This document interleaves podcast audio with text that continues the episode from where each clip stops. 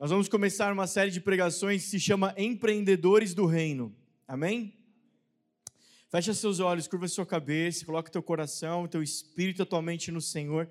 Pai, obrigado pela tua bondade, tua misericórdia, graça que sempre tem nos cercado. Jesus, obrigado pelo teu amor, Pai, sempre, Senhor, como uma rocha, um fundamento, nos sustentando a jornada, a carreira inteira, Pai. Jesus, eu te peço nessa hora que cada irmão, a começar por mim, Jesus, eu quero me posicionar debaixo dessa fonte chamada amor de Deus, amor do Pai. Eu quero me posicionar nesse lugar, Jesus. Senhor, que não haja sequidão, que não haja lugares áridos aqui nesse ambiente, mas que seja um lugar, Senhor, de águas agitadas, onde o Senhor pode se mover com cura, pode se mover com libertações, pode se mover, Senhor, com o teu reino entre nós, Pai, em nome de Jesus, Senhor, que o Senhor flua. Eu abro mão do que eu acho que tenho, acho que sei, Senhor, para preservar, Senhor, para usufruir, para, é, Senhor, desfrutar do que o Senhor tem, do que o Senhor sabe, em nome de Jesus. Amém. Amém. Você pode aplaudir Jesus? Aplaude Jesus bem forte. Glória a Deus. Glória a Deus. Eu não sei por que depois a gente voltou da pandemia não aplaude mais Jesus no culto, né? Acho que é o Covid. Tá amarrado, né? Vocês querem amarrar? O que vocês querem fazer? Fica a critério. Eu vou junto com vocês. O que vocês acham? O que você acha, Almir? Amarra e joga fora, né? Amém. Ah, a gente vai falar sobre, então, empreendedores do reino. E hoje nós vamos falar de identidade e propósito. Deixa eu te colocar alguns objetivos. Por que disso? Eu vou te explicar por quê. É para você entender. Ah, desde o começo do ano, conversando com alguns irmãos e conversando até de uma maneira assim humorada, né? Algo curioso. De um ano para cá, a nossa igreja, ela é basicamente quase que 90% dos nossos irmãos se tornando empreendedores, saindo dos seus empregos e abrindo seus próprios negócios, né? Se tornando, deixando de ser empregado, se tornando patrão. Obviamente que esse fenômeno não é só da nossa igreja é um dado brasileiro. O Brasil é o país do empreendedorismo, sabia? São, acho que são cerca, acho que dados de 2019, 2020 já deve ter aumentado, principalmente com a pandemia. Mas é mais de cerca de 51 milhões de brasileiros que são donos do seu próprio negócio. É muita gente. E aí, voltando para nosso pequeno grupo aqui, a nossa igreja, nossa pequena comunidade, então esse, movimento começou a acontecer aqui. As pessoas é, saindo de seus empregos e abrindo seus próprios negócios. Mas o que me motivou, o que me chama a atenção, eu estou com isso guardado faz tempo, já faz um tempo, mas eu entendi que esse é o momento agora de a gente abordar e aprofundar nesse assunto, junto com a nossa igreja. Amém, gente? Vocês estão aí? Estão... Amém, glória a Deus. Então, por quê? Porque tinha algo em comum na fala de cada um dos nossos irmãos. Olha, eu estou empreendendo alguma coisa por causa do reino, o reino de Deus, porque Deus me mandou, Deus me pediu. Deus falou para eu abrir um negócio. Eu estou fazendo isso daqui, mas é porque o reino de Deus, porque tem um propósito maior, propósito queima no meu coração. Então esse negócio aqui é para o propósito de Deus e tal. Então isso me chamou a atenção. Eu falei, peraí, é um reino de empreendedores ou são empreendedores do reino? Tanto faz. Eu achei isso fantástico. Nossa, que, que maravilha, que glória. Que tal se a gente aprofundar essa temática então? Que tal a gente se cercar de todas as ferramentas possíveis e imagináveis, aquelas que tem na palavra de Deus, para que a gente não faça nenhuma bobeira, para que a gente não faça nenhum engano, nenhum, não perca tempo e seja cada vez mais efetivo, eficaz. Por que, que me chamou a atenção, me alegra essa temática? Uau, são homens e mais homens e mulheres dizendo sim para o Senhor e para a vontade do Senhor. Então isso é fantástico. Eu falo, uau, isso é um potencial enorme aqui nessa comunidade. Amém, gente? Quem é empreendedor aqui? Está empreendendo já esse ano? Tem bastante lá que não veio hoje, estão em casa, tem uns irmãos que estão lá na, na oferta, lá nos diáconos, enfim. A gente tem bastante empreendedor aqui. É, é uma igreja de empresários, Tiago. Glória. É incrível, né? Mas, enfim. Então, quais os objetivos dessa temática, dessa, dessa, dessa série? Se você quiser anotar, a gente adquirir ferramentas de planejamento, alinhar as expectativas, para você não fazer expectativa errada e se frustrar, ah, posicionar o que eu chamo de, entre aspas, pés na terra, olhos no chão. Você edita lá, tá? No, no vídeo. Posicionar o que eu chamo de, abre aspas, pés na terra, olhos no céu. agora sim, né? Faz sentido agora?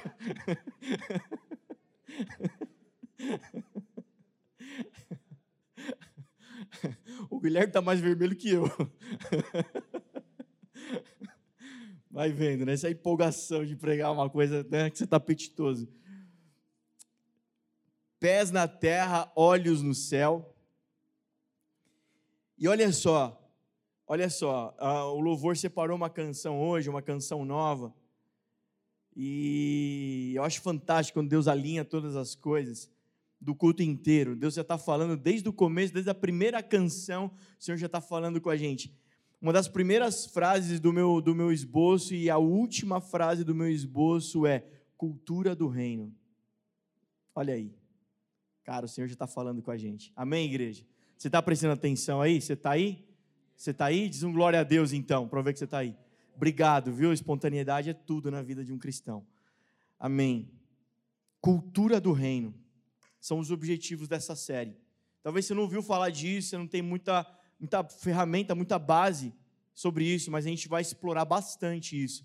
Então, recomendo, aconselho você a não perder, a não faltar e que o Senhor nos use de forma cada vez mais eficaz nas mãos dele. Você deseja isso? Amém? Glória a Deus. Deixa eu te dar algumas informações. O que é empreender?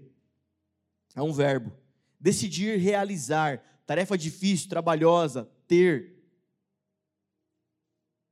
Empreendedorismo é o processo de iniciativa de implementar novos negócios ou mudanças em empresas já existentes, termo muito usado no âmbito empresarial e muitas vezes relacionado com a criação de empresas ou produtos novos. Como eu já te falei, o Brasil é um recorde de empreendedores. E um dos pontos que facilita, que ajuda no Brasil isso é a facilidade de se abrir um CNPJ. É muito fácil abrir um CNPJ. Mas eu fiz um recorte aqui de uma fala de um dos principais é, sites ah, e empresas que cuidam disso. Se abrir um CNPJ é tarefa fácil, manter uma empresa pode ser um pouco mais complicado. Conforme notícia publicada em O Globo, seis em cada uh, dez uh, dessas CNPJs abertos fecharão as portas em até cinco anos. Enquanto algumas mudanças de, uh, elas transitam para uma tributação de MEI, né, para MEI, outras deixam de ser rentáveis, deixam de existir simplesmente. Entre os principais motivos para o fechamento rápido dessas empresas é a falta de planejamento, falta de conhecimento sobre mercado, capacitação e sobre administração financeira.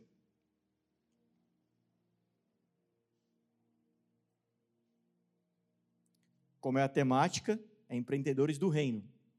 Eu estou emprestando todos esses termos para a gente trazer para o âmbito espiritual.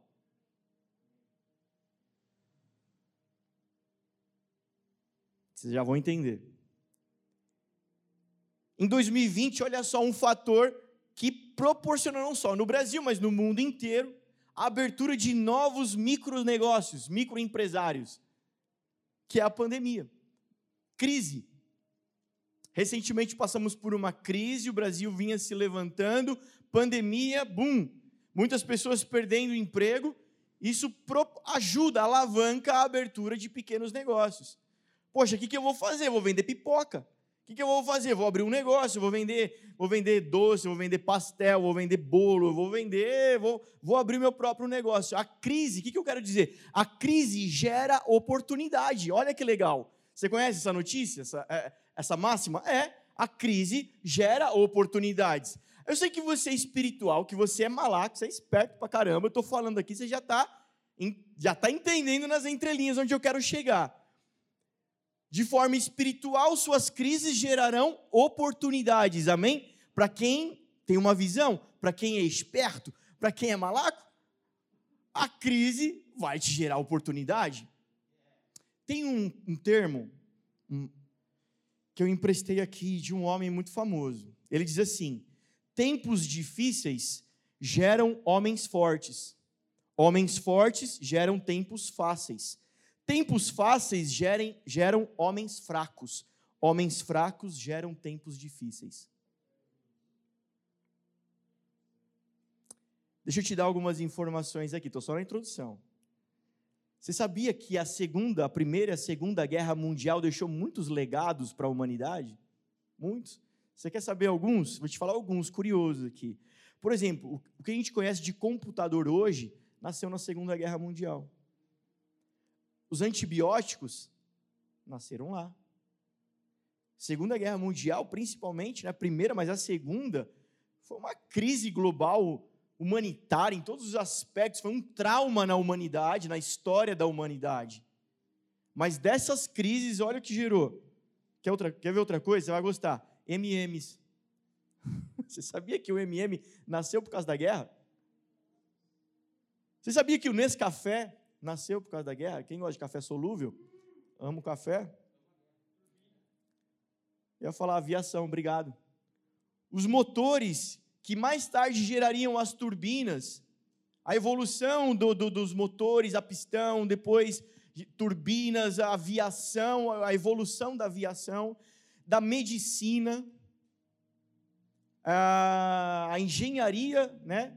Da, a, esqueci agora o termo, mas da, da medicina, que geram aparelhos a, ali do, do, do, do, desse, desse nicho da medicina, para se fazer cirurgias, ultrassom, blá, blá, blá, blá, blá, blá.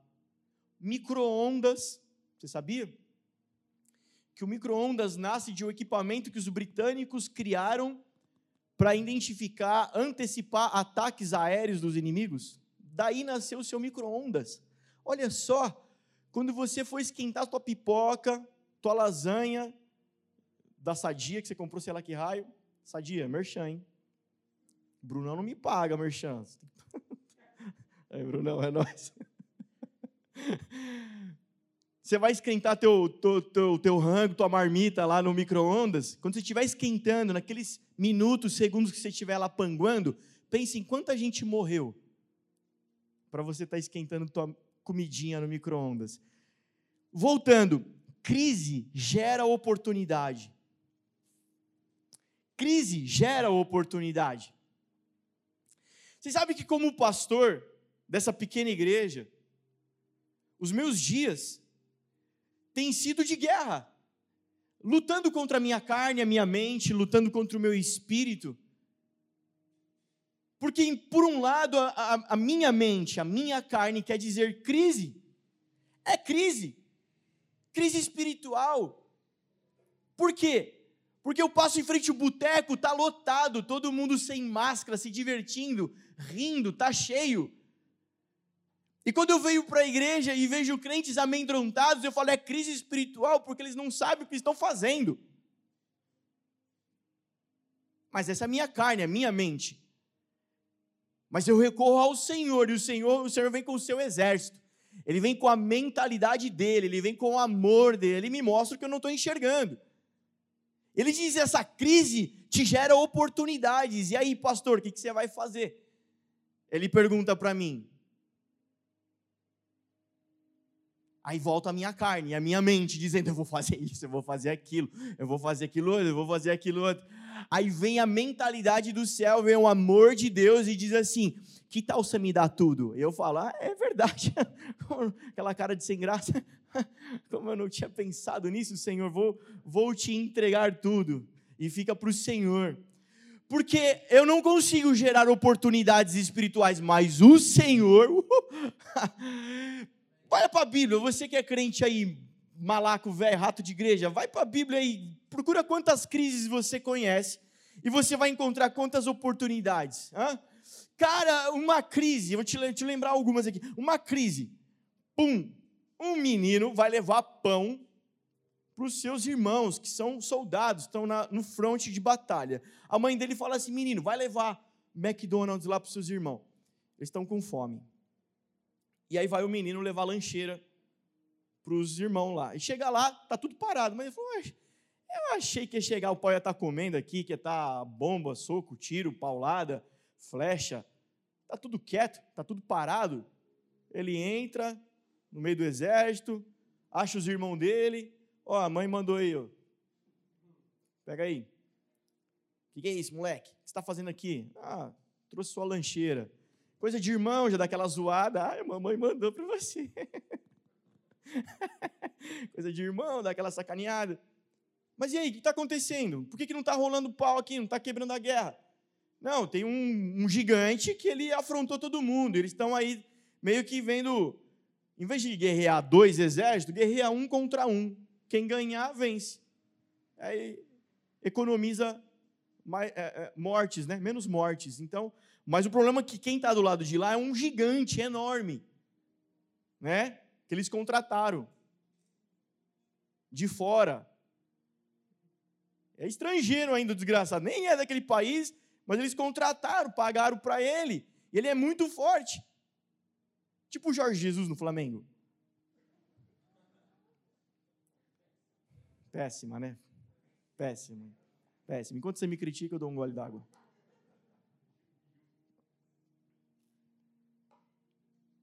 Ninguém quer enfrentar ele. O menino fala: Ah, demorou, tio, eu vou. É, eu vou lá, vou lá. Vou lá. Pode deixar que eu vou. Os irmãos, para sacanear, pega aquela lancheira e bate nele, não é isso que diz a história? Né? Dá cupão nele. Ah, moleque, vai, cuidar das tuas ovelhas. Ele fala: Não, peraí, eu vou lá falar com o rei Saul. Ô irmão, ô, é tipo um de nós falar: Vou lá falar com o Bolsonaro. Tem uma reunião com ele agora, ele vai me atender. Não, não é assim, vai lá e fala com o rei. Não é assim, entra. Não é qualquer um que entra na sala do rei. Você sabe a história, a tradição, que se alguém entrasse na sala do rei e o rei não estendesse o cetro, que quer dizer o favor do rei, aquela pessoa morre? Você sabia? Mas aquele menino entra na sala do rei, entra lá na tenda, no acampamento do rei. Por que, que ele entra lá? Porque outra crise anterior tinha gerado uma oportunidade para ele. A crise era o rei atormentado por maus espíritos. E como ele tocava bem, ele vai tocar para o rei. O rei já conhecia ele. Davi tocava os espíritos imundos de Saul, saía. Então, aquela crise do rei gerou uma oportunidade para Davi. Davi entra na sala do rei. E aí, rei, tá, tá rolando o quê? Uma crise? Manda eu. Você conhece a história, não vou me alongar, que eu não quero falar de Davi Golias hoje. Eu só quero que você guarde que crise gera oportunidade. Crise vai gerar oportunidade. E que o Senhor te levante. E que você corresponda às oportunidades que os céus estão abrindo sobre a nossa nação nessa época. Amém? Eu vou falar mais daqui a pouco. Lucas 14, 25.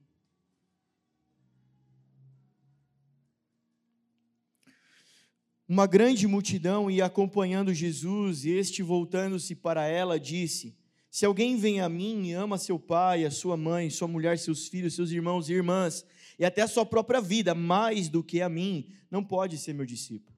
E aquele que não carrega a sua cruz e não me segue, não pode ser meu discípulo. Qual de vocês, se quiser construir uma torre, primeiro não se assenta e calcula o preço para ver se tem dinheiro suficiente para completá-la. Depois, se lançar o alicerce e não for capaz de terminá-la, todos os que a virem rirão dele, dizendo: Este homem começou a construir e não foi capaz de terminar. Ou, qual é o rei que, pretendendo sair à guerra contra outro rei, não é, primeiro não se assenta e pensa se com 10 mil homens é capaz de enfrentar aquele que vem contra ele com 20 mil? Se não for capaz, enviará uma delegação, enquanto o outro ainda está longe, e pedirá um acordo de paz. Da mesma forma, qualquer de vocês que não renunciar a tudo o que possui, não pode ser meu discípulo. O sal é bom, mas se ele perder o sabor, como restaurá-lo? não serve nem para o solo, nem para adubo, é jogado fora. Aquele que tem ouvidos para ouvir, ouça. O que, eu extraio desse texto para nós? O planejamento do reino. Como um bom empreendedor, você precisa ser um bom planejador. O reino também exige planejamento. O, o rei está ensinando que não se faz de qualquer jeito o reino. Tem um planejamento. Eu não sei na sua Bíblia, mas na minha Bíblia, esse trecho tem um subtítulo que é O Preço do Discipulado. Todo mundo tem também? O preço do discipulado. Seguir a Jesus custa. A salvação é de graça, mas seguir a Jesus custa, e custa caro. E você tem que fazer a conta se você consegue pagar ou não. Jesus não poderia pegar uma varinha de condão, tocar na cabecinha de cada um daqueles homens daquela época e numa passe de mágica, eles falaram, ah, mestre, vamos seguir o mestre. Não. Jesus deixa essa escolha na tua mão, ele deixa essa bomba na tua mão. A salvação ele já fez a parte dele, ele rasgou sua carne, o véu, e liberou sobre nós. Abriu o céu, os céus estão abertos. Abriu. Mas seguir o Mestre, seguir a Jesus, tem um custo e você precisa planejar se é isso que você quer. Amém? Por quê? Quero um pouquinho mais longe, mais profundo com você. Porque ir para a igreja de domingo não tem nada a ver com seguir Jesus. Para a igreja de domingo é baratinho. Sentar na frente da internet, tentar me ouvir, porque às vezes a internet fica ruim, né? Fica caindo, que nem esses domingos passados, não fica muito legal. Tem muitas distrações. As crianças entram correndo na sala, elas não sabem respeitar, elas não sabem que você está assistindo um culto. Na cabecinha delas, você está olhando para o celular, você está olhando para a TV, você está olhando para o computador. Elas não sabem o que é isso. Elas não têm maturidade. Então elas vão entrar correndo na sala, elas vão brincar com você. Sua mulher vai para a cozinha bater panela para esquentar a janta enquanto você está assistindo, tirar sua atenção. Aí no meio da pregação, a hora que o pastor vai liberar uma chave na tua vida, daquela do manto núbrias, né? Vai ficar o bagulho louco, ela fala: "Amor, vem aqui. Coloca água para ferver, que eu vou fazer um macarrão". Aí você eu miséria de diabo. Chega lá, briga com ela, o Satanás já entra na casa. Você fala, também não vou assistir mais nada também, essa internet. Se não for pai para o culto, também ninguém vai. Acabou agora também. Você já vira o diabo também, fica diabo, do jeito que o diabo gosta. Né? E ele fala assim: Eu não fiz nada. Eu nem fiz nada. Fizeram sozinho. Enfim, não tem nada a ver com seguir Jesus. Os membros dessa igreja, eu sei que sabe, tá careca de saber. É, Marcão? eu estou acabando de falar, de tanto falar. O pastor Carana, como ele é o que fala mais, ele já está. E aí vai. Eu sei que os membros dessa igreja a gente fala muito disso. Por quê? Porque eu não sou vendedor, eu não estou aqui para te vender uma mentira. Ou seja, fantasiar ela, enfeitar ela, ao ponto que você pense, ah, acho que eu vou aceitar essa igreja, acho que eu vou aceitar esse pastor. É, eu acho que esse pastor é bom para mim. Ah, não sei, não gostei muito. Né? Ele fala mano, não é, Luquinhas? ele fala mano, ele, ah, esse pastor aí, eu gosto de pastor mais idoso, pastor mais velho. Esse pastor é muito moleque, sei lá, não quero. Não go... Ah, eu gostei, eu gostei, vou comprar essa ideia dele. Eu não estou aqui para te vender uma mentira. Estamos aqui para anunciar o reino de Deus. Eu tenho uma ótima notícia para você. O amor de Deus está aqui, Jesus está aqui. O véu já foi rasgado, ele já fez a obra. E hoje é a oportunidade de você ser atropelado por esse Jesus. Mas a má notícia que eu tenho para você é que, diferente de mim, que talvez tive 37 anos para me decidir em seguir a Jesus, a má notícia para você que está ouvindo hoje a primeira vez é que talvez você não tenha 37 anos, porque o rei está chegando. O rei está chegando. Porque ele foi preparar lugar e disse: da mesma maneira que vocês estão me vendo indo, eu vou voltar. E a palavra garante, ela diz, ela, ela, ela, ela, ela não pede sua opinião, ela diz: e quando ele voltar, todo olho verá, e todo joelho se dobrará, e toda língua confessará quem ele é. Ele não vai perguntar se você é muçulmano, se você quer, se você é ateu, se você quer, se você é feminista, se você é isso, se você é aquilo, homem, mulher, pardo, branco, amarelo. Ele não vai perguntar se você quer. Ele afirma que quando ele voltar, o bagulho vai ficar louco.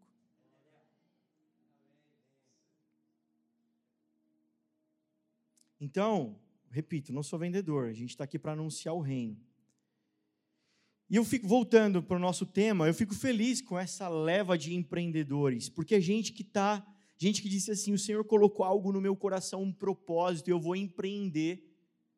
Eu vou empreender porque tem um propósito, eu vou empreender porque Deus, eu vou empreender porque o reino. Então você fala, não é um mero empreendedor esse daí, é um empreendedor do reino. Peraí, esse cara é diferenciado. Então a gente tem que ficar craque nisso, porque essa igreja aqui é tomada disso. Então a gente precisa ficar craque nesse negócio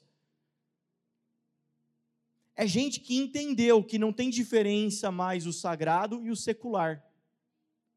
Antes o sagrado era o culto e o secular era o trabalho. Mas tudo que é secular fala desse século que fala do diabo.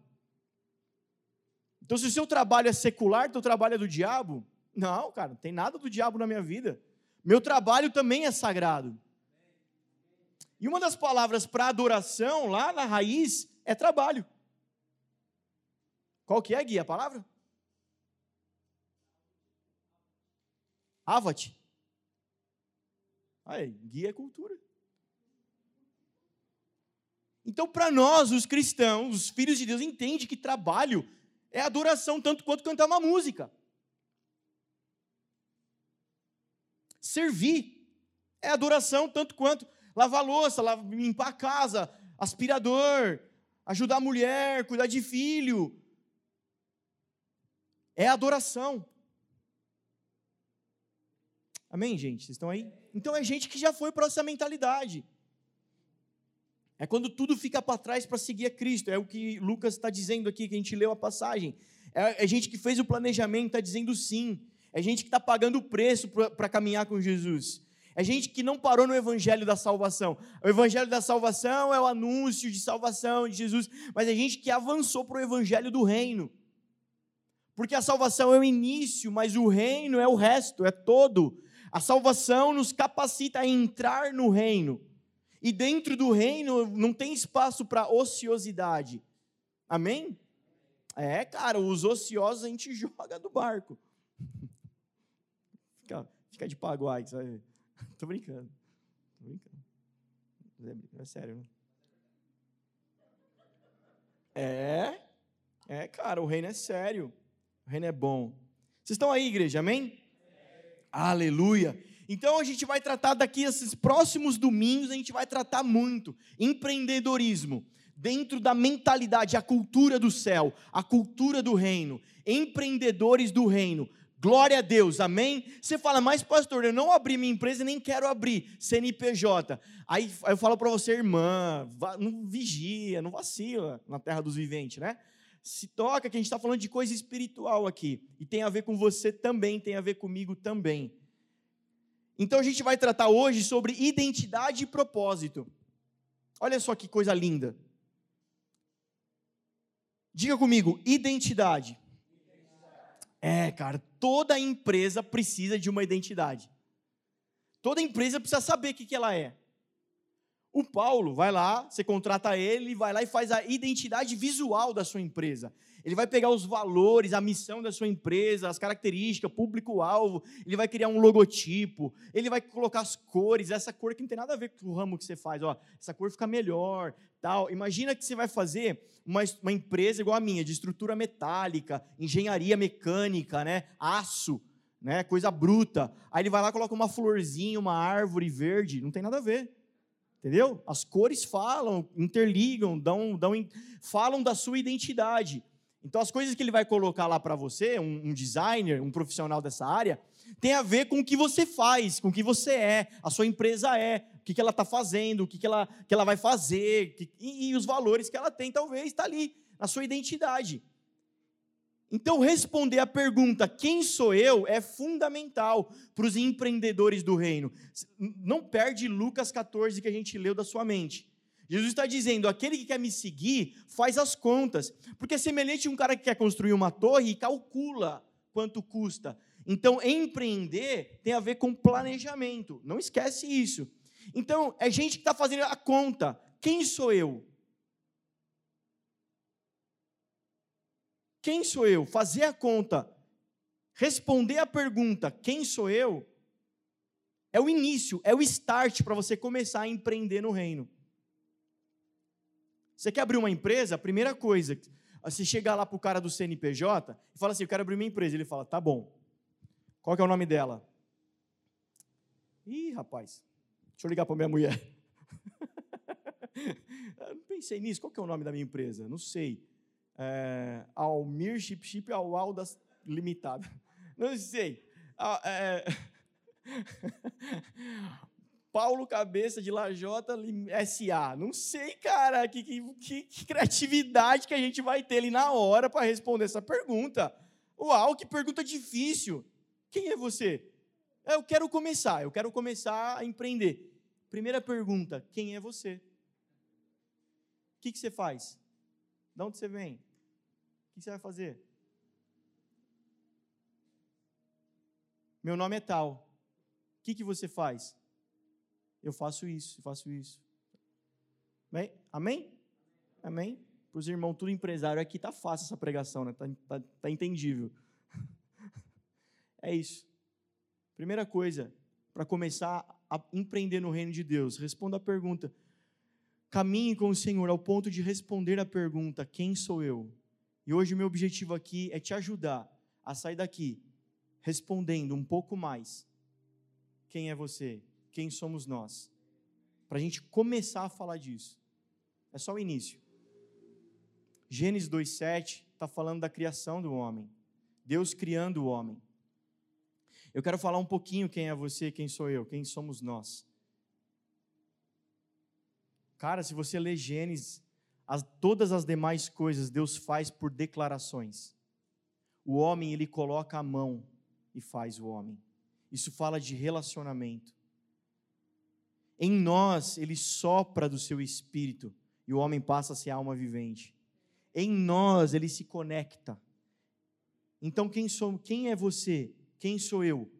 Frutos do amor de Deus. Guarda isso para você responder, começar a responder essa pergunta: quem sou eu? Eu sou fruto do amor de Deus. Efésios 2:10 vai dizer que nós somos criação. Ele usa a palavra poema, que é uma palavra para feitura, obra de arte, obra-prima. É isso que você é. É isso que nós somos. Expressão do amor de Deus. Se você conseguir responder isso, se você conseguir ter experiência com isso, é mais que o suficiente. É poderosíssimo.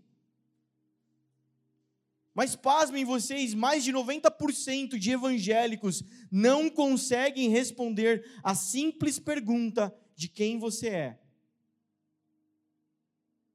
E geralmente as suas respostas vão estar permeadas do que elas fazem e dos lugares que elas frequentam.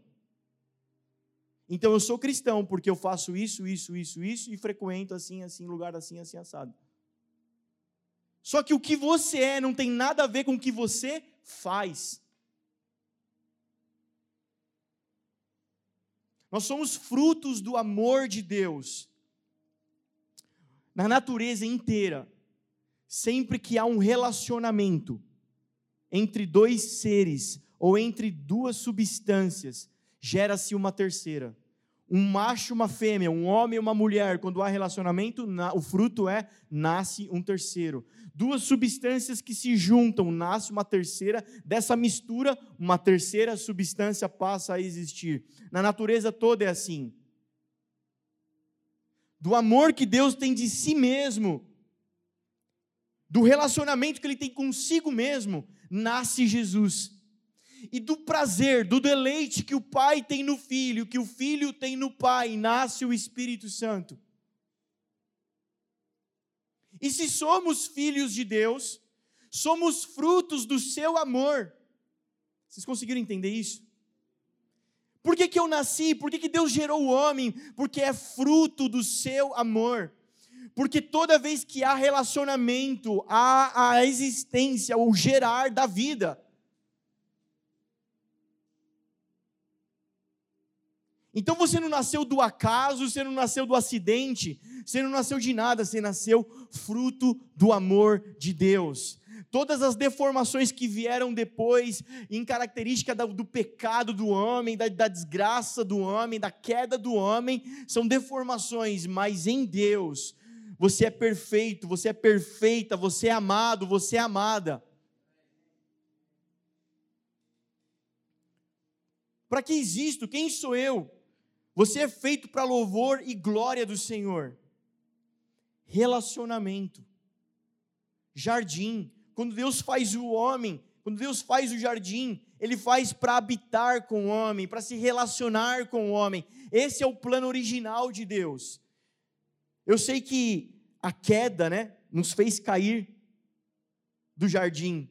Mas essa é a graça da cruz que nos faz conectar de volta a esse lugar de relacionamento. Então a vida cristã não é feita de culto em culto, é feita de relacionamento. Vocês estão aí ainda? Lá o Senhor nos faz imagem, semelhança, poder e autoridade.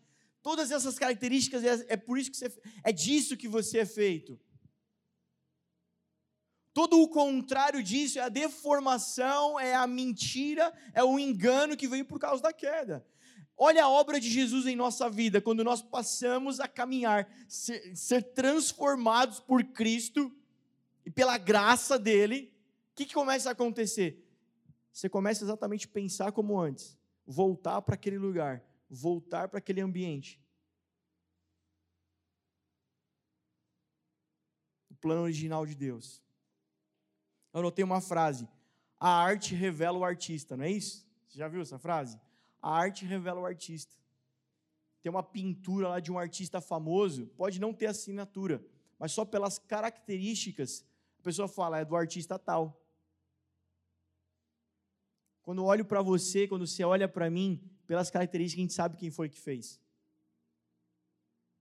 Só tem um que poderia fazer. Só tem um que podia fazer.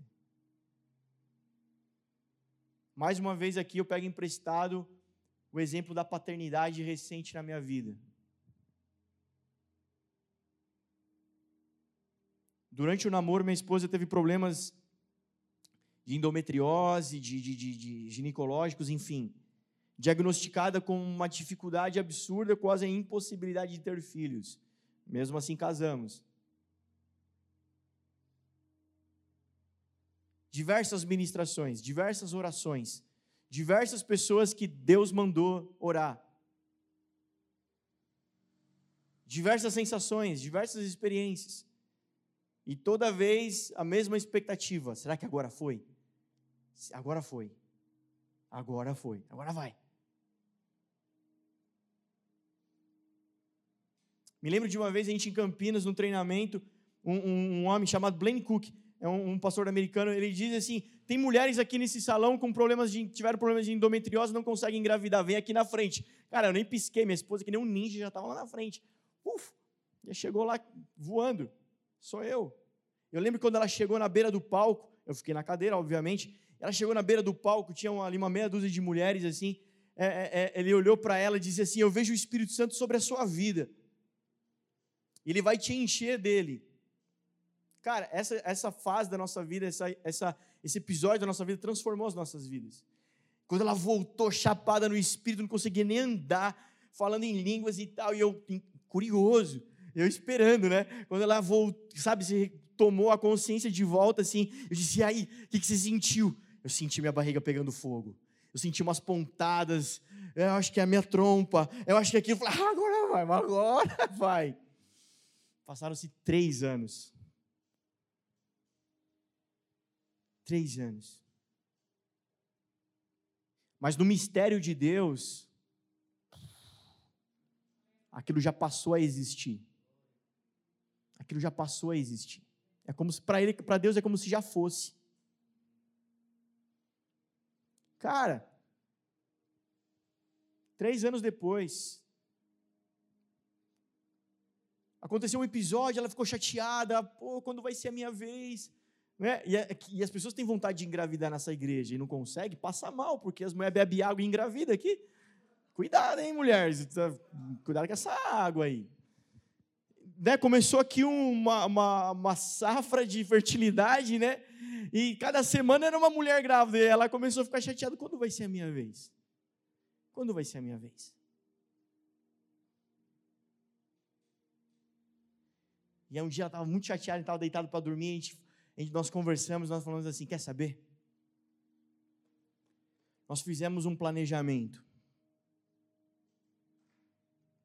Há quase 20 anos atrás, quando a gente começou a namorar. E o Senhor nos deu preço. Nós vimos que era alto, mas nós temos pago, entregado tudo então, se é tudo, é tudo. Até isso nós entregamos para o Senhor. Nós não vamos pedir de volta. E se é tudo, é tudo. E se o Senhor quiser dar filho, o reino continua. Sem filho, o reino continua.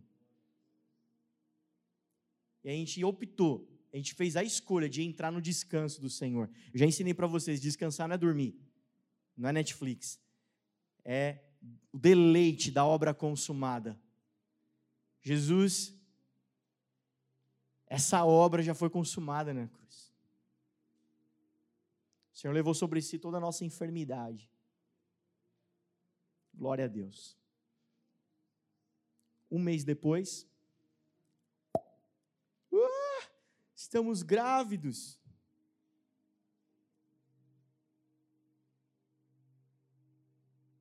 Contei na aula, primeiro ultrassom, o médico, aqui papai, quer ver seu filho? Aquele borrão, glum, glum, glum, é só isso que faz, né? E eu falo, cadê meu filho? Aquele negócio assim, glum, glum, glum, glum, glum. Aqui, ó, aí puxa uma linha, né? Ó, 3 milímetros. Olha aqui, seu filho, 3 milímetros. Pega uma régua na sua casa, o que é 3 milímetros? 3 milímetros. E tinha um coração batendo lá dentro.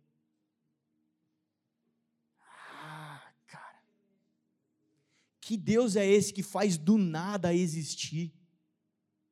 Olha para essa pessoa linda, essa, esse poema, essa feitura à sua volta aí. Olha para o seu filho, olha para o seu marido, olha, olha aí, cara. Do nada Deus faz a existir. O que sou eu? Eu sou o do nada. E por que você acha que você vai ter tudo para Deus fazer alguma coisa? Ele faz do nada.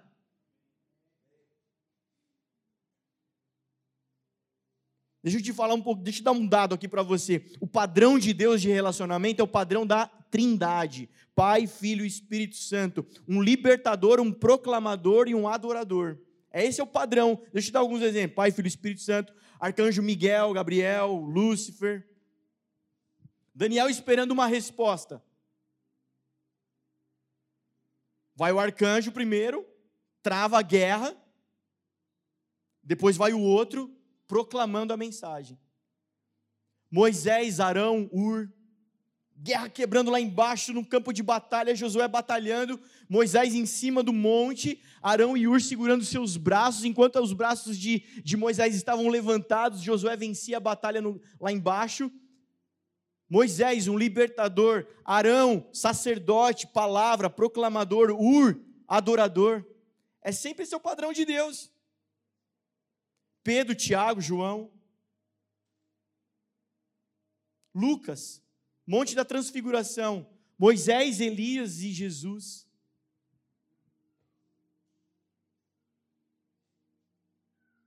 Quem sou eu? Deixa eu te lembrar a história. O responsável pela adoração no céu cai. Em João 4, ele está dizendo que ele procura adoradores. Ele te colocou na, na jogada. Quem é você? Adorador do Senhor. É isso que você é. Ele te trouxe para dentro do trio. Ele te trouxe para dentro da família. Ele te trouxe para dentro do relacionamento. Ele te trouxe, ele te trouxe, ele te trouxe para dentro da história dele.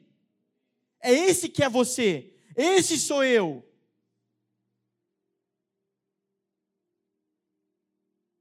Uau, Jesus faz uma obra incrível na nossa vida, cara. Por isso que eu disse: se você entender isso, se você tiver revelação desse ponto, quem é você? O que, que, que Deus te fez? Que que ele, como Ele te fez? Uau, cara, você uh, vai longe. Porque isso é poderoso demais. Sabe o que você, sabe o que é ideologia? Sabe que Marx começou a fazer no século passado? Dizer que você é fruto do meio. Você é a média da, do que está à sua volta. Você é resultado do que está à sua volta. Por isso que você é assim. A palavra vem com a verdade, rompe a mentira. Esse não é você. Esse é você. Feitura, poema, obra de arte, obra-prima, adoração. Você completa a família família de Deus. Cara, você não é um órfão lá do, do, daquela mentalidade de orfanato. Como se Deus pegasse um monte de, de órfão, colocasse dentro de uma casa, e agora ele passa lá três vezes por dia para dar alimentação. Não!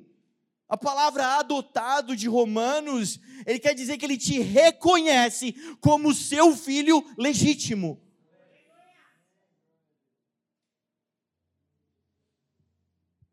Eu quero empreender no reino. Começa por aqui, dizendo quem você é, cara. O Pai está procurando que o Senhor te encontre, amém? Quantos achados do Senhor nós temos aqui essa noite? Cara, meu coração queima, sabe? Meu coração queima, cara. Às vezes meu coração dói, mano. E por isso essa minha vocação. Você quer descobrir qual é a sua vocação? O que é que te fere profundamente? A tua vocação tem a ver com isso. E meu coração é ferido profundamente quando eu vejo filhos vivendo como órfãos. É por isso que eu sou pastor. Porque eu não consigo viver com essa injustiça. E vou gastar minha vida inteira pregando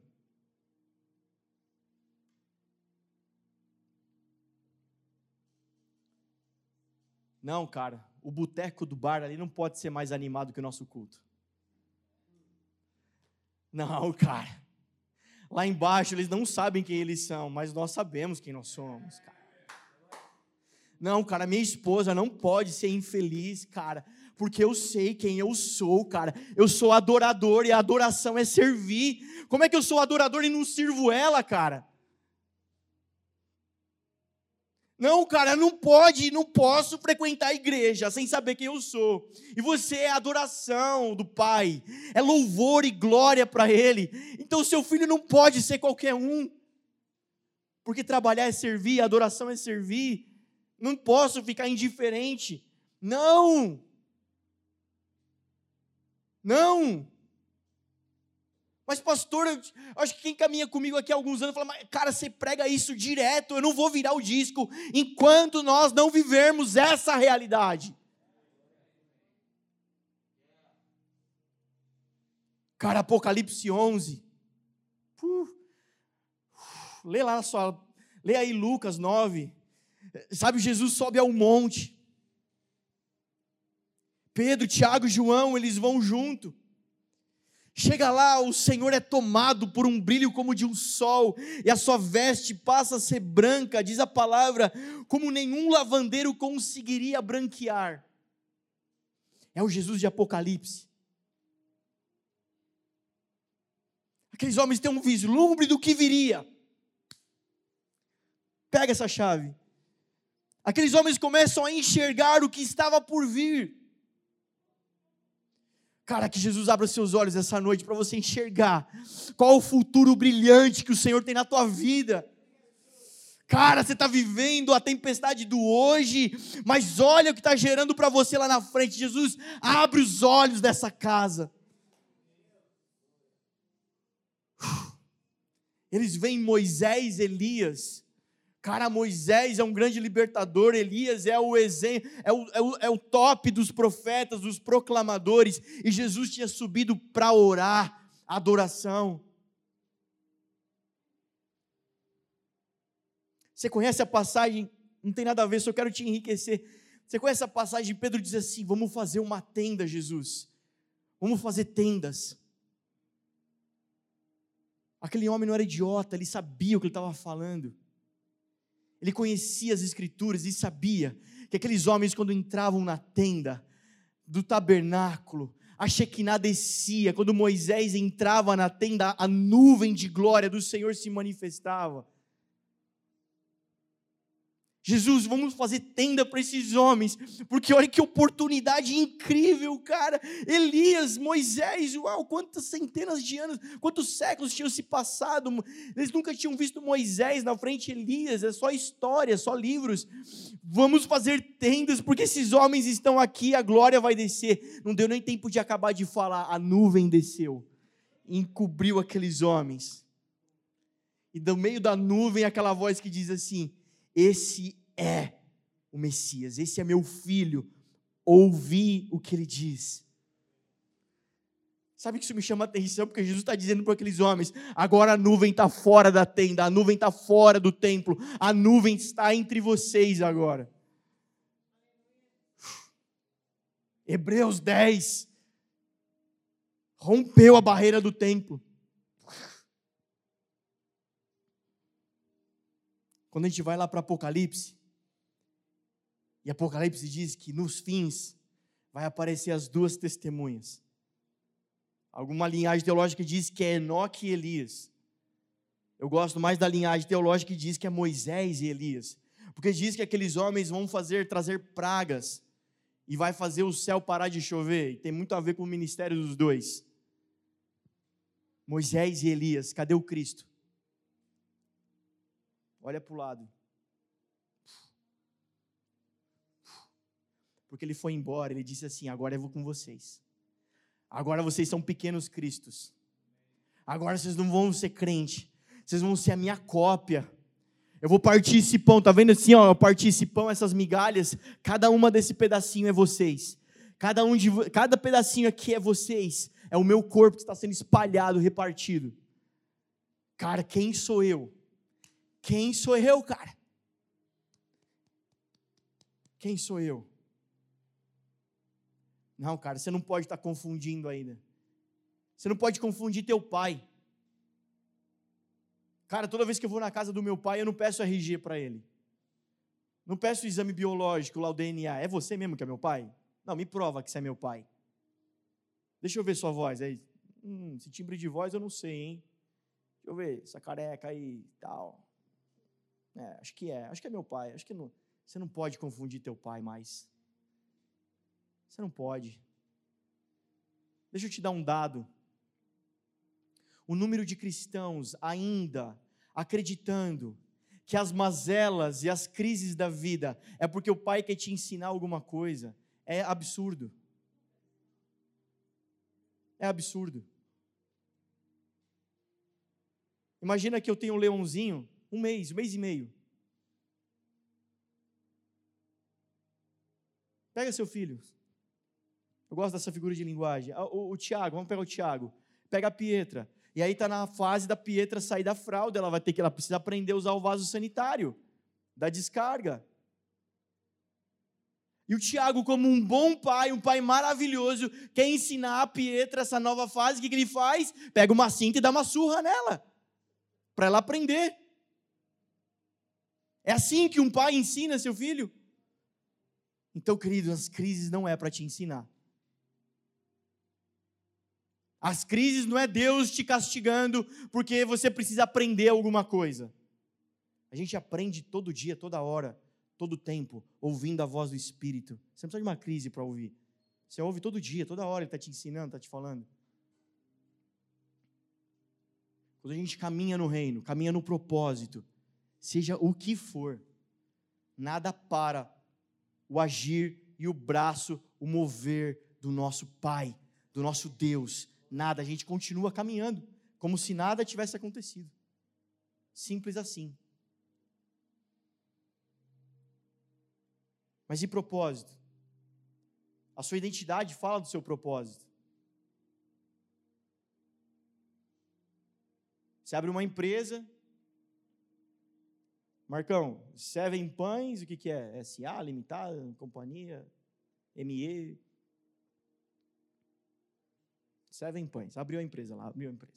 Seven Pães. Seu nome, sua identidade, tem lá o desenho do pão, tal, negócio. O que, que ele faz? Será que ele faz engrenagem? Não, ele faz pão. O propósito da empresa é fazer pão, fazer pães bolo, estiver ali, na, ali no interligado, não é isso? A sua identidade fala do seu propósito. E aí a gente precisa entender, então, para a gente caminhar e encerrar. Você foi feito em amor. Lá na escola, a gente gasta semanas e semanas, lê livro, para falar sobre identidade. Hoje, eu estou pontuando para você quem é você. Feitura do amor de Deus família, te trouxe para dentro da história dele. Vocês podem entender isso, igreja? Amém? Glória a Deus. E por que, que ele te fez assim? Ele te fez para. Gênesis 2,7, Deus faz o homem, coloca no jardim, para governar, administrar.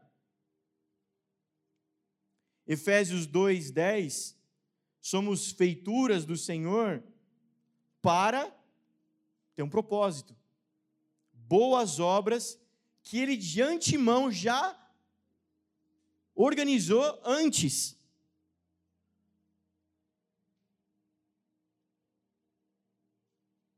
Então não fomos feitos para trabalho. Você não foi feito para trabalho. Você foi feito para administrar, governar.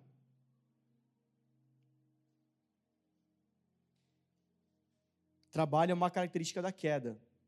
Depois da queda, o homem precisa arar a terra, lavrar a terra, fazer a terra produzir. Antes, não. E em Jesus, nós voltamos para essa realidade. Você foi feito para administrar e governar o que ele já fez, o que ele faz. Então, quando a gente entende isso, se tira o peso do que nós vamos fazer. O que, que eu tenho que fazer? Deus, o que é que o Senhor está fazendo. Eu só quero participar, administrar, governar o que o Senhor já está fazendo. Nós somos administradores do que Ele faz. Então Deus faz o homem e depois coloca no jardim. O que a gente aprende? Primeiro uma identidade, depois o propósito. Primeiro Deus faz, forma o homem, sopra sobre ele, depois o jardim. Vamos empreender no reino. Vamos. Amém. Começa por aqui. Mas se ainda estamos sendo formados em nossa identidade, não se preocupa com o propósito. Deixa Jesus, deixa Jesus te amar, deixa ele te pegar em amor, deixa ele curar tuas feridas, deixa ele arrebentar com você, deixa ele te pegar por dentro. Deixa ele fazer uma obra nova, uma criatura nova. Fica tranquilo. Não fica preocupado com o trabalhar, deixa ele fazer. Ele está fazendo algo. Profeta, desce na casa do oleiro. Vê o que esse homem está fazendo. Ele está quebrando um vaso, ele está fazendo de novo. Profeta, posso eu não fazer a mesma coisa com a casa de Israel? Pode. Se essa é a fase, esse é o tempo, deixa Deus fazer. Não é para você, ele faz. Amém, igreja? Cara, por favor, Resto. Obrigado. Vocês estão entendendo aí? Amém? Amém? Obrigado.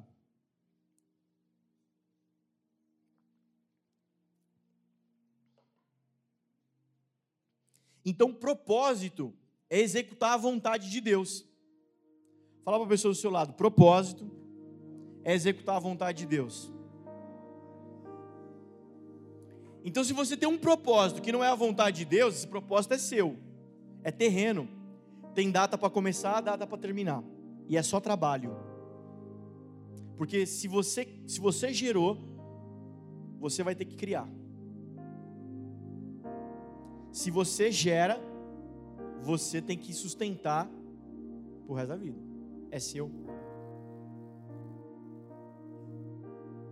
Jesus, mas, mas meus filhos, É seu ou o Senhor que gerou? Se foi o Senhor que gerou, descansa. Não trabalha. Vocês estão me entendendo? Eu não estou fazendo apologia à irresponsabilidade, não, gente. Como um bom administrador, você vai cuidar do teu filho como um bom governador. Você vai com a mentalidade que não é teu, um dia você vai devolver. Lembra a parábola do bom mordomo? Jesus deu, Senhor, você me deu cinco, está aqui dez. Você me deu dois, está aqui quatro. O Senhor me deu um, eu enterrei, não fiz nada com ele. Pelo contrário, estava limpinho, agora está sujo, né? Porque está enterrado. Você conhece a parábola e a, a, não acaba bem a história para ser daí. Mas meu casamento, o seu casamento foi você que gerou? Sinto muito, cara. Trata de trabalhar para deixar ele em dia.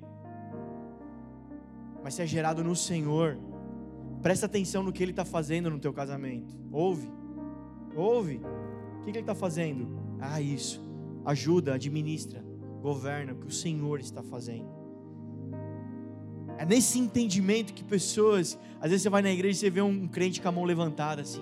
É esse aí o que entendeu. Ele falou: Jesus, eu não sei fazer, faz você. Faz Jesus. Me pega e faz. Eu não sei gerar, gera você, Jesus. Propósito é executar a vontade de Deus.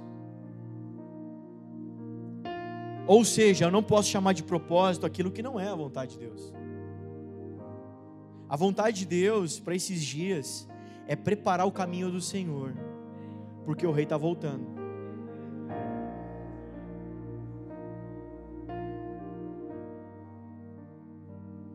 Igreja, escreve, escreve, nesse tempo de graça, que é esse intervalo entre os últimos profetas, a ressurreição e a ascensão de Jesus, inicia-se o tempo de graça, ou o tempo da igreja, ou o tempo de salvação, ou seja, é o tempo que a igreja estaria pregando a graça para a remissão e salvação de pessoas, do perdido. Esse tempo está acabando. E na derradeira, na, no, no finalzinho, ele dá a característica: não vai ser um tempo de expansão, de abrir novas igrejas, e a igreja lotar. Não. Muitos desses dias vão apostatar da fé Muitos nesses dias vão ter comichão nos ouvidos com relação à sã doutrina e vão levantar mestres para si mesmos. É só você ir para o Instagram, o que, que as pessoas fazem hoje? Eu quero um mestre de finanças, ah, eu vou lá no fulano. Eu quero um mestre do sobrenatural, vou lá no, no Hayashi. Ah, eu quero um mestre do, vou no Jesuscope. Cada um tem, a gente levanta mestres que nós queremos ouvir. E quando os nossos pais na fé dizem alguma coisa que não é tão doce, a gente diz: Eu não quero ouvir isso, eu quero ouvir o que eu quero ouvir, porque eu não posso suportar a sã doutrina, a sã, a sóbria, não a chapada, a sóbria. E a sóbria é: arrependam-se, porque perto está o Senhor. Nós lotamos estádios e, e, é o maior envio para a colheita dos últimos dias. E Jesus, eu creio que Jesus, eu sou dos que creem que Jesus ouviu essas orações e foram movimentos gerados do Espírito do Senhor. E aí é tão perfeito que o Senhor falou assim: Amém. Vocês vão, mas primeiro vocês vão para casa agora, porque vocês vão cuidar do caráter de vocês, vocês vão alinhar as famílias de vocês, vocês vão se ajeitar, porque depois vocês vão, vocês vão. Por isso que eu quero dizer o seguinte, cara. É, é como eu comecei falando, tem muita gente, cara, que talvez não está acreditando que Jesus está falando. Mas os sinais estão aí, ele está vindo, ele está voltando, cara. Ele mandou essa igreja para casa para fazer o quê, cara? Para curar o caráter. Curar, curar. Curar, mano. Curar, velho. Curar, mano. Sabe por quê? Porque tudo que não é a vontade de Deus, que não é o propósito de Deus, é trabalho. Ele diz assim: vão para casa que eu vou preparar o campo. Eu vou preparar para vocês.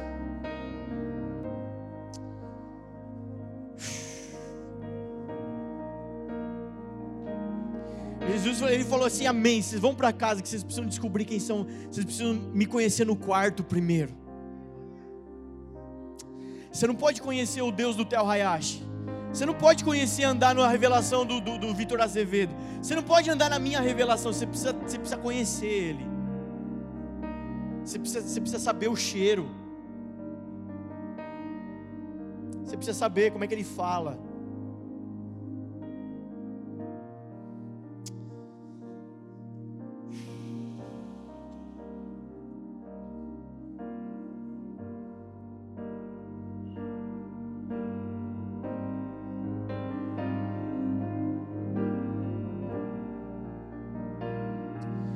Jesus, faz isso com a gente esse tempo, Senhor. Abre os nossos ouvidos. Abre o nosso coração, Senhor. Nos dá um caráter como o seu. Ainda falando de propósito, vocação é o meio pelo qual você vai exercer o propósito. Você tem vocação pastoral? Então é, é a maneira como Deus vai te usar para você exercer o propósito que é dele. Se tem uma vocação para ser administrador, vendedor, seja o que for, a profissão que você tem, essa sua vocação, é a maneira como Deus quer te usar para exercer a, a vontade dele na terra. Por isso que lá no começo eu falei: pés na terra, mas olhos no céu. Eu estou trabalhando aqui ó, durante a semana, estou ali com meus amigos na empresa, estamos lá trabalhando, é engenharia, é obra, é aquilo, mas ó, meus olhos estão no céu. Não vacila não. Não vacila não que Jesus está aqui. Amém, Luquinhas? Glória.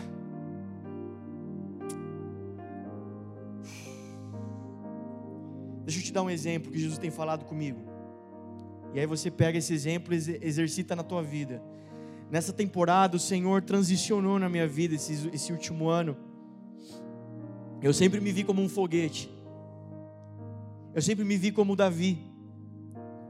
E Jesus diz: Agora eu vou transicionar você. Você não é mais o foguete, agora você vai ser a plataforma de lançamento. Eu tenho entendido isso.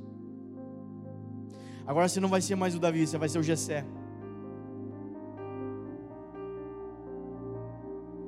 É isso que o Senhor tem que fazer. Pensa num foguete que vai para a Lua, que vai para Marte, vai para o espaço. Agora pensa naquela plataforma de lançamento desse foguete, a estrutura, a engenharia que tem naquela plataforma para aguentar toda aquela combustão, aquela propulsão que os motores vão gerar daquele foguete. É uma estrutura forte. Se o Senhor quer mandar algumas pessoas para Marte, para a Lua, para o espaço aqui, eu preciso ser uma plataforma forte. O Senhor está trabalhando na minha estrutura, o Senhor está trabalhando no meu tamanho, Ele está me alargando, Ele está me estrechando, Ele está me esticando. É isso que Ele está fazendo comigo. Não é fácil, não é saboroso, não é gostoso, mas é do Senhor, então está tudo bem. Ah, cara. E eu tenho entendido isso, sabe por quê? Porque agora Ele me, ele me, ele me conectou, Ele me, ele me trouxe a, a identidade da igreja. Igreja é mãe e mãe é lançamento. Exemplo, Maria, mãe de Jesus. Ó, tá aí meu filho, que ele falar, vocês faz. É a mãe que impulsiona. A mãe de Jacó. Vai lá, filho, é você. O bagulho é com. Vai, filha. Primogenitura é tu. É, é a mãe de Samuel. A mãe, a igreja, tem essa característica de ser essa plataforma de lançamento. Então eu preciso ser essa plataforma, mas deixa eu te perguntar, e você é o foguete? Se todo mundo for plataforma aqui, quem que vai para a lua? Alguém aqui tem que ser foguete nessa casa. E você precisa entender quem você é. E aí Jesus vai começar a preparar você, sabe por quê? Você precisa mudar de tamanho para ir para a lua. Sabe o que Jesus falou comigo? Falou: você não pode ser uma cama elástica. Eu não te chamei para ser uma cama elástica. As pessoas subirem em você, pegar impulso e alto, mas depois elas caem de novo em cima de você elas desabam de novo em cima de você. Aí você joga para cima e ela desaba de novo em cima de você. Eu quero você plataforma, Júnior. Eu falo, amém, Jesus, porque então eu preciso saber como é que é isso. Ele falou, então tá bom, vou arrumar você. Então me arruma, Deus. Essa pandemia, minha oração foi: me arruma, Deus. Quem mais está orando essa palavra comigo aqui? Me arruma, Jesus, porque eu ainda não sou e eu não consigo fazer. Ele disse: Você não vai ser uma cama elástica. Não fica feliz quando as pessoas dão um pulinho para cima e cair de volta. Não fica feliz, não se engana. Mas eu te perguntar: e você está se tornando foguete? Está se preparando para ir para a lua? Você está correspondendo? Alguém precisa ser lançado aqui. Alguém precisa ir mais longe que eu. Quem é o próximo? Meu pai orou, orou, orou, orou, dizendo: Deus é o Regis, é o Júnior, é quem? Quem que eu vou passar o bastão? Ele fez a parte dele, agora a parte está comigo. Mas e você? Você está se preparando? Para quem eu vou passar o bastão daqui a alguns anos? Que seja você. Por que não? Por que não?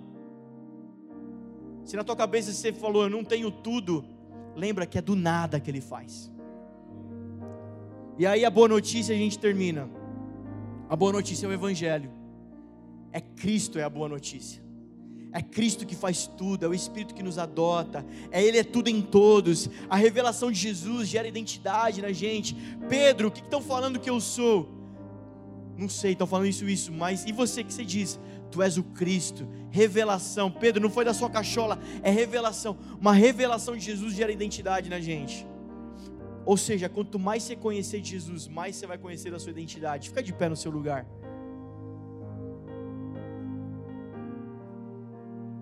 Talvez você entendeu aqui o, o empreendedorismo do reino. Eu me esforcei para isso. Você entendeu. Você entendeu que o reino tem um planejamento, custa um preço. E para quem diz sim, aqui estão algumas chaves. Ó, começa por aqui. Começa por aqui. Porque sem isso daqui, não tem nada. Não tem reino. Não tem, não tem construção mas eu estou em movimento. Um cachorro em, atrás do rabo também está em movimento, mas não sai do lugar. E Jesus não tem esse plano para você. Ele te fez em amor para um propósito. Sabe o que você está vivendo, o que você está passando? Não é crise, é oportunidade. Espírito Santo, abra as nossas mentes hoje. Espírito Santo, abre as nossas mentes aqui essa noite. Abre os nossos olhos. A boa notícia é que você não consegue, mas Ele é tudo em todos. A boa notícia é que você não vai conseguir abrir a sua própria mente, abrir seus próprios olhos, tomar suas próprias decisões. A boa notícia é que Ele faz tudo em todos. Gaste seu tempo conhecendo a Ele, se debruçando sobre Ele. O que, que a Bíblia fala de Jesus? A Bíblia fala que Ele é o Emanuel, que Ele é o Deus conosco, e Deus conosco quer dizer o Deus no barro. É isso que quer dizer Emanuel. Não é o Deus que está em sua volta, não é o Deus que está perto de você. Deus conosco, Emanuel, é Deus dentro de você, é Deus no barro. A boa notícia é essa. Uh. Peça por revelações, se debruce sobre isso. Por isso que na escola a gente sempre fala, não é o quanto você consegue guardar de informação, mas é o quanto você está buscando de revelação em Jesus. Quantos querem mais, conhecê-lo mais, conhecê-lo? A eternidade é conhecer o Senhor. Feche seus olhos, comece a pedir para Jesus essa noite se necessário for quebrantar, arrepender, mudar a rota, corrigir a rota, peça isso a Jesus. Fala, Jesus, eu estou gastando muito tempo e muita energia, por isso que eu estou cansado, por isso que eu estou desgastado, porque eu estou trabalhando, eu estou fazendo do jeito errado, Jesus. Me ensina, Jesus. Me ensina a fazer do jeito certo. Muda a minha vida, Jesus. Talvez você está na igreja há muito tempo, mas sabe, sabe, cara, deixa Jesus te pegar hoje. Você está um tempão, a vida inteira correndo atrás de Jesus. Mas não é assim o Evangelho. É Ele que te acha. É Ele que te acha.